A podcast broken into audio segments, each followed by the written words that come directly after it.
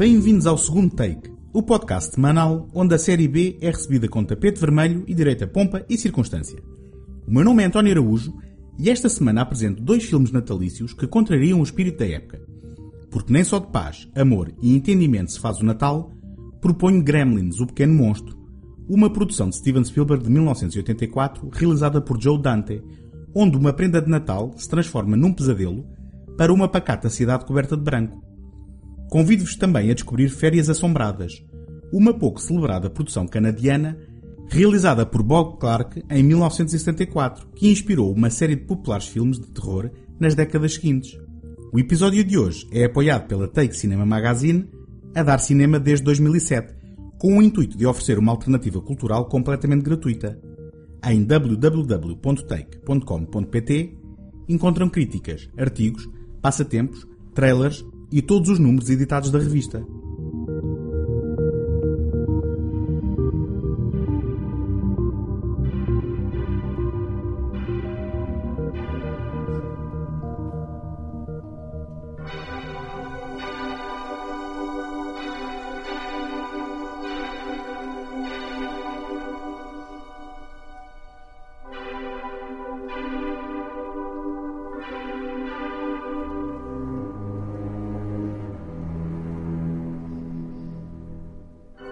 No princípio dos anos 80, Steven Spielberg aproveitou o seu sucesso para apadrinhar projetos de colegas autores.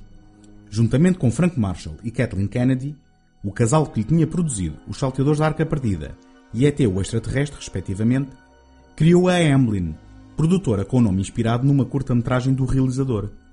Ao mesmo tempo que ia ganhando fama por ser sentimental e sacarino, apesar do seu primeiro grande sucesso ter sido o Tubarão em 1975, Spielberg extravasava um lado mais negro em algumas das suas produções.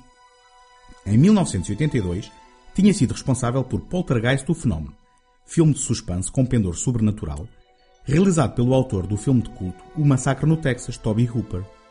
Em 1984, produz Gremlins, o Pequeno Monstro, que, curiosamente, foi o primeiro título a envergar o icónico símbolo da nova produtora, inspirado na famosa cena de ET em que este faz Elliot voar na sua bicicleta à frente de uma enorme lua cheia.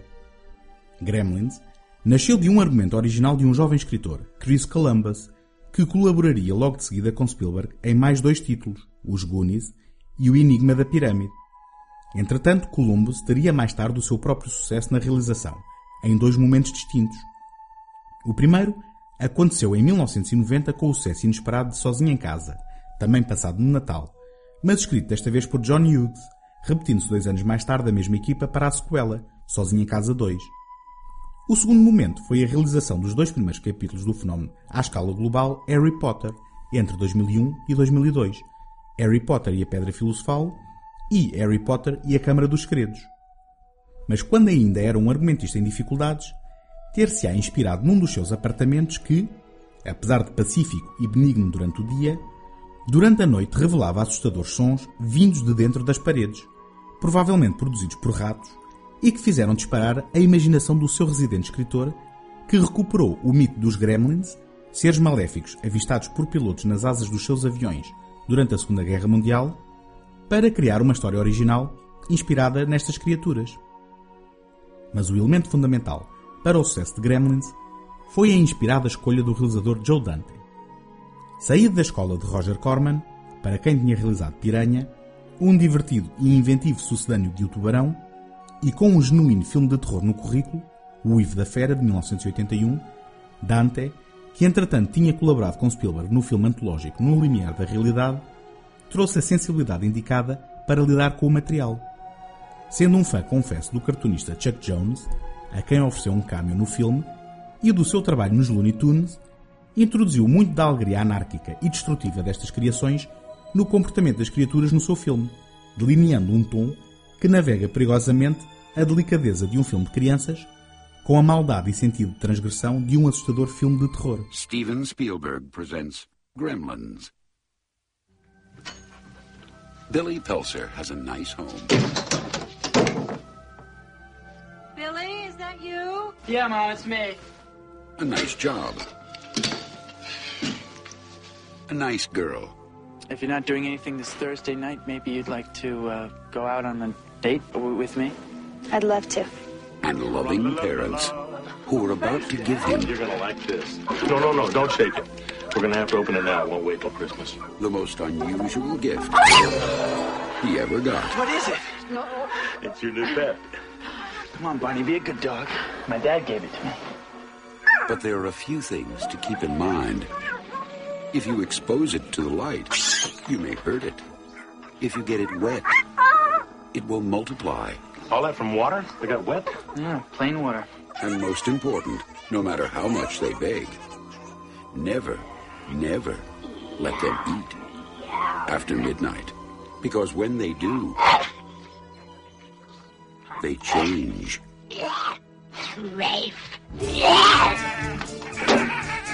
They become clever,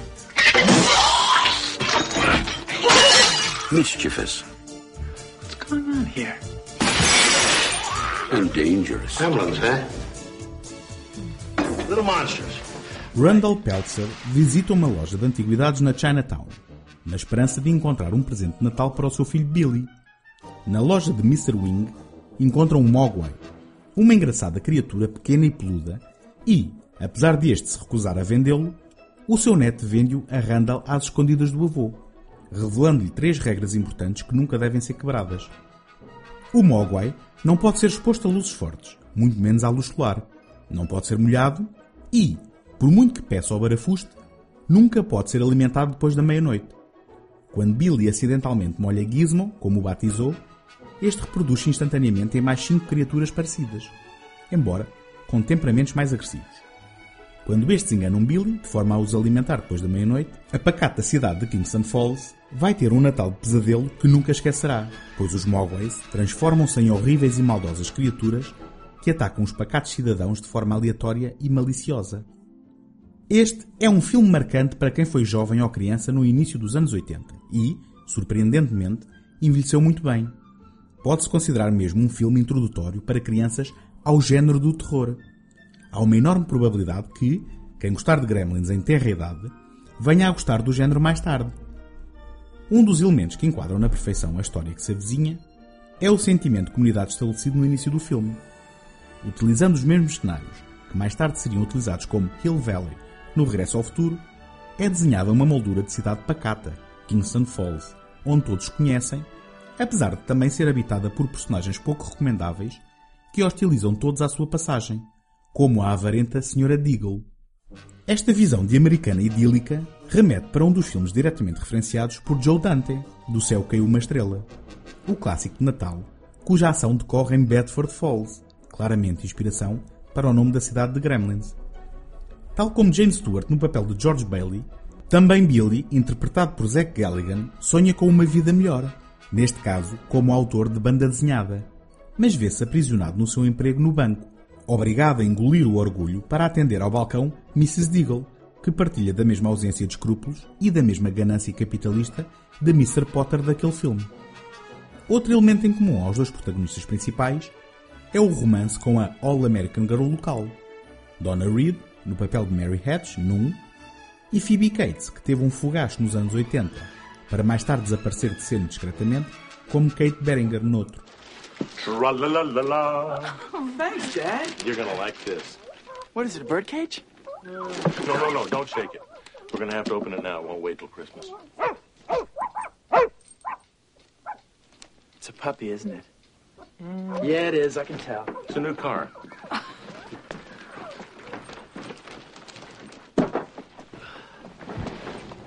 Oh, honey, would you dim the lights, please? Sure. Dim the lights. Dad, what does it do? Glow in the dark? It's important. Trust me. Go ahead, open it.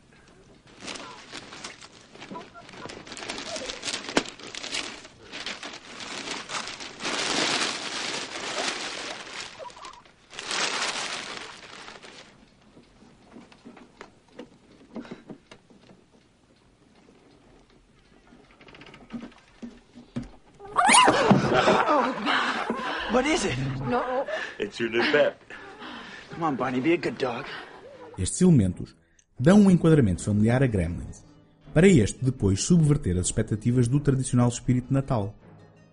É verdade que Do Céu Caiu uma Estrela, apesar do desfecho positivo, também tinha um fundo negro ancorado no arrependimento e no desespero. Mas a subversão do filme de Dante, assente no quebrar das frágeis regras impostas pela narrativa, é mais óbvia e direta. Com a boa vontade necessária para suspendermos a descrença, muito já se falou da falibilidade da regra sobre comer depois da meia-noite, quando finalmente os peludos e engraçados mogwais se transformam nos horríveis gremlins, acabamos com uma série de episódios anárquicos de ataques destas criaturas que, embora partilhem o DNA com os Looney Tunes, demonstram uma maldade e determinação dignas de muitos vilões de filmes de adultos de terror. Este casamento de tons enriquece grandemente a narrativa desenhada por Columbus e tanto referencia a Branca de Neve e os Sete Anões numa cena, como o Massacre no Texas noutra. E mesmo a música do veterano Jerry Goldsmith, algo datada a espaços, também alinha no espírito imposto por Joe Dante, sendo ameaçador ao mesmo tempo que revela um espírito divertido e irreverente. Há também umas pinceladas de sátira no descuido de Billy com Gizmo, que leva ao caos e destruição da sua cidade. Mas esta é discreta e pouco vincada. Falta de valores e respeito por outras culturas? A personagem do Sr. Futterman, o eterno ator fetiche de Dante Dick Miller, parece indicar nesse sentido com as suas divagações sobre a superioridade dos produtos nacionais americanos. Mas também pode ser uma crítica ao consumismo superficial associado à quadra. A verdade é que a sátira será mais aguçada na ainda mais anárquica sequela Gremlins 2, a nova geração, realizado novamente por Dante seis anos mais tarde. Mas aqui, o realizador parece estar mais interessado no equilíbrio da mistura de tons do que nos significados ou mensagens. Christmas carolers. I hate Christmas carolers. Screeching voice, no blue sniffers. I warned you, Fran!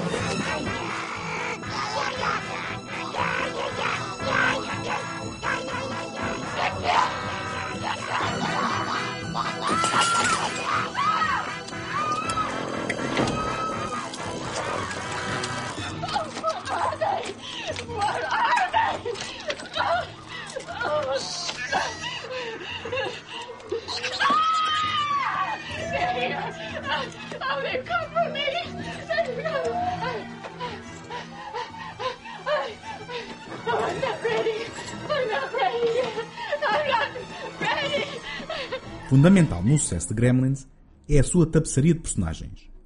Além do colorido estereotipado da Sra. Deagle e do Sr. Futterman, de quem já tinha falado, Billy é acompanhado por um amigo mais novo, Pete Fontaine, um muito jovem Corey Feldman, que é determinante no incidente que leva à reprodução inicial dos Mogways, e conta com a ajuda dos pais. Um colorido casal constituído por Lynn, uma mulher corajosa e de recursos, interpretada por Francis Lee McCain, e Randall, um inventor algo frustrado, mas apoiado incondicionalmente pela família, interpretado por Hoyt Hexton.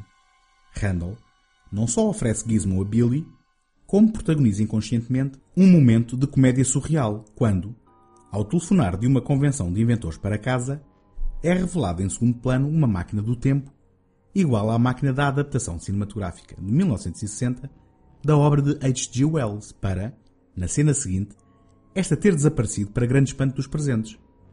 Estes momentos enriquecem a experiência do filme, oferecendo-lhe uma textura que vai além dos sustos e gargalhadas provocadas pelas ações das insidiosas criaturas.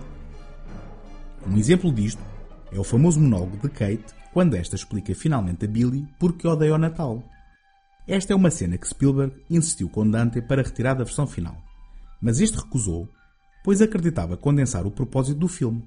Apesar de trágica e dramática, continha elementos cômicos, provocando sentimentos contraditórios no espectador.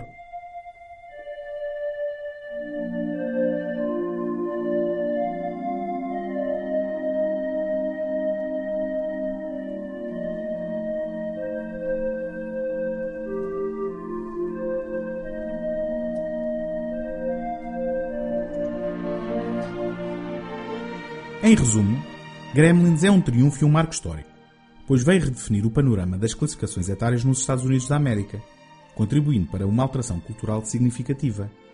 Em conjunto com a intensidade de Indiana Jones e o Templo Perdido, realizado no mesmo ano também por Steven Spielberg, Gremlins, o Pequeno Monstro, obrigou a MPAA a criar uma nova classificação etária PG-13, garantindo que crianças com menos de 13 anos não pudesse entrar na sala de cinema para ver o filme. Pode não ser um filme Natal clássico, mas é um filme natalício incontornável. E qualquer criança que o conseguir ver até ao fim, mesmo com menos de 13 anos, acabará uns anos mais tarde, por certo, a querer descobrir o filme de que vou falar na segunda parte do programa.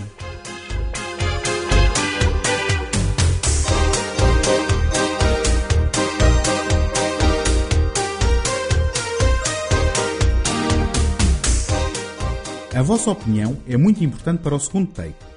Peço-vos que deixem uma crítica positiva no iTunes para ajudar a dar visibilidade ao programa.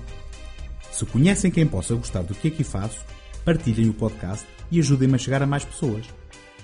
Se estão a ouvir este programa pela primeira vez e gostam do que ouvem, podem subscrever o segundo take em qualquer plataforma ou sistema via iTunes, Stitcher, Castbox, RSS ou qualquer aplicação de podcasts da vossa preferência. Podem também visitar a página segundotake.com, seguir-me no Facebook e no Instagram e enviar as vossas opiniões e sugestões para segundotake.gmail.com.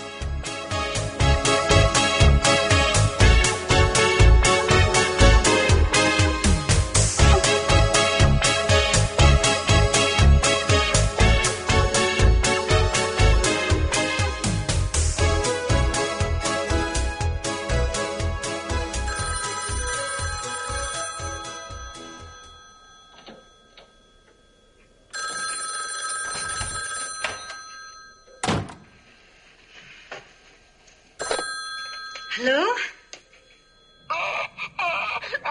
Hello? Who is this?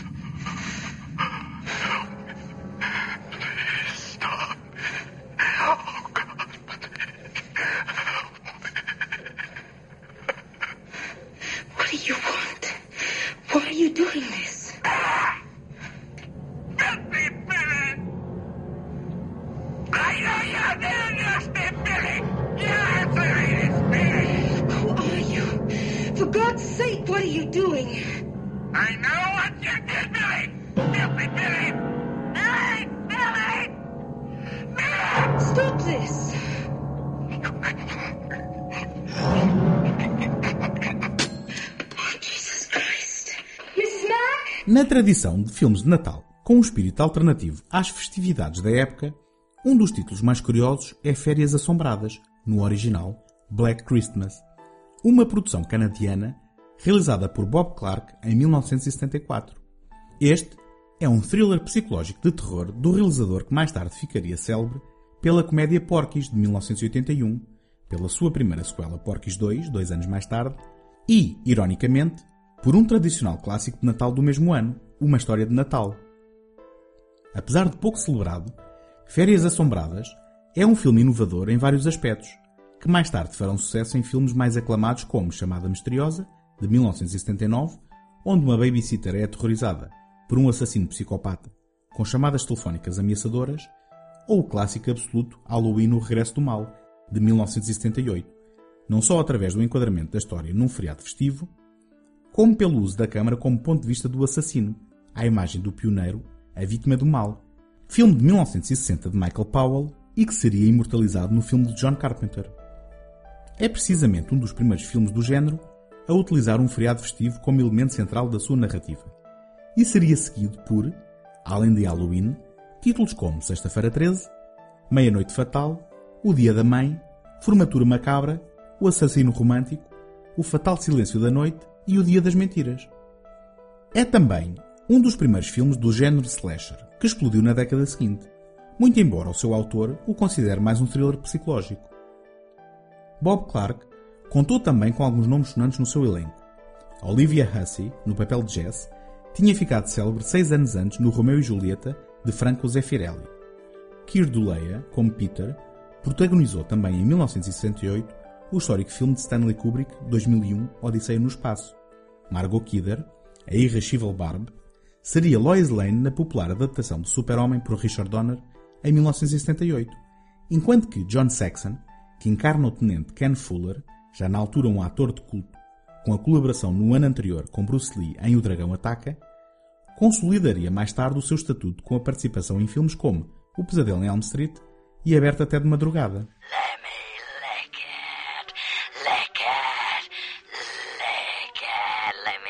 Your pretty piggy cunt.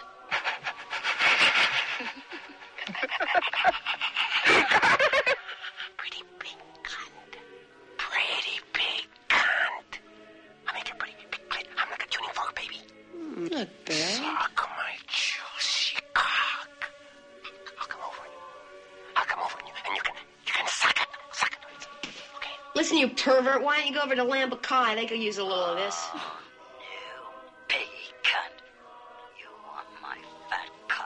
Oh, why don't you go find a wall socket and stick your tongue in it? That'll give you a charge. I'll stick my tongue up your pretty pussy. You fucking creep!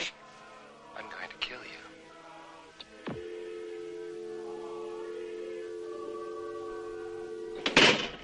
A premissa do argumento escrito por Roy Moore é simples, mas eficaz.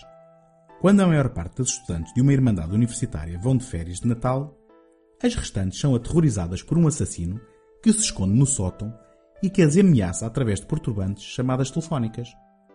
O desaparecimento de uma das raparigas, Claire, e a descoberta do corpo de uma menina de 13 anos num parque local vão levar ao envolvimento da polícia, que coloca o telefone da Irmandade sob escuta, com o intuito de descobrir a origem das chamadas. No centro da narrativa está Jess, que, ao descobrir que está grávida, comunica a Peter, o seu namorado, da sua intenção de interromper a gravidez. Este não fica satisfeito com a revelação e, depois de falhar uma audição importante para as suas aspirações a uma carreira musical, revela comportamentos bizarros, colocando-se no topo da lista de suspeitos. Tal como aconteceria em Halloween, também em Férias Assombradas, a quadra festiva é apenas um elemento secundário à narrativa. A única relevância do Natal é o providenciar do dispositivo narrativo para vagar a casa e providenciar a alguns dos desaparecimentos um elemento de normalidade, pois, ao fim e ao cabo, as personagens estão de partida para as férias da época.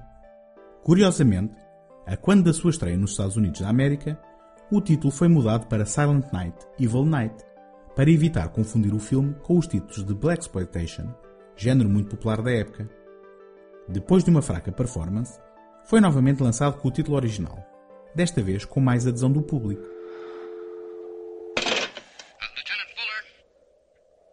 Nash, what is it? a phone company's on the other line, sir. They say they got a trace on this one. Yeah, let's have it. He says the calls are coming from number 6 Belmont Street. For Christ's sakes, Nash, you got it wrong. That's where the calls are going into. That's where they're coming from, too, sir.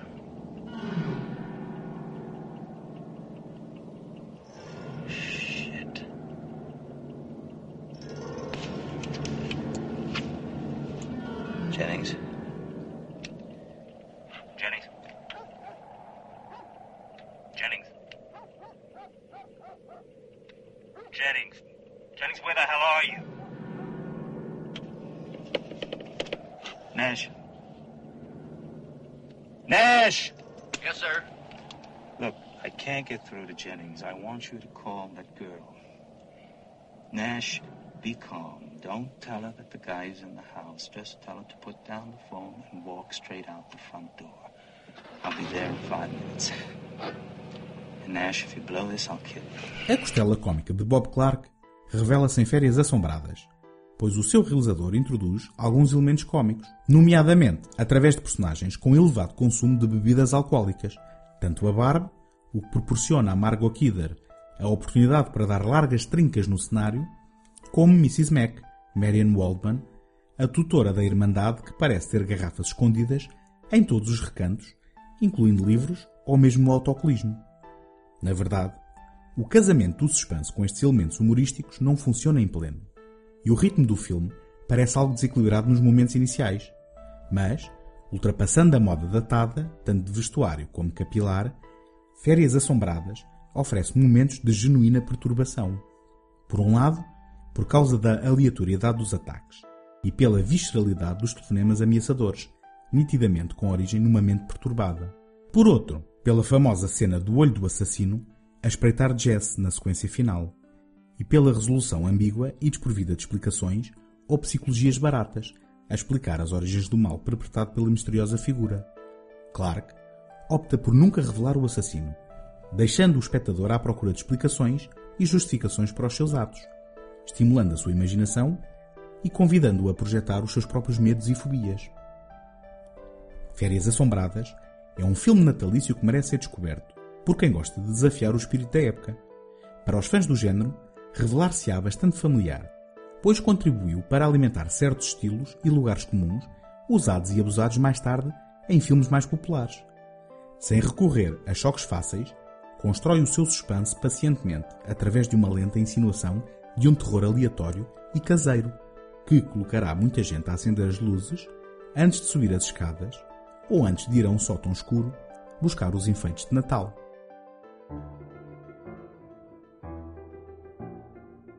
Encontramos na próxima semana. Até lá, boas fitas!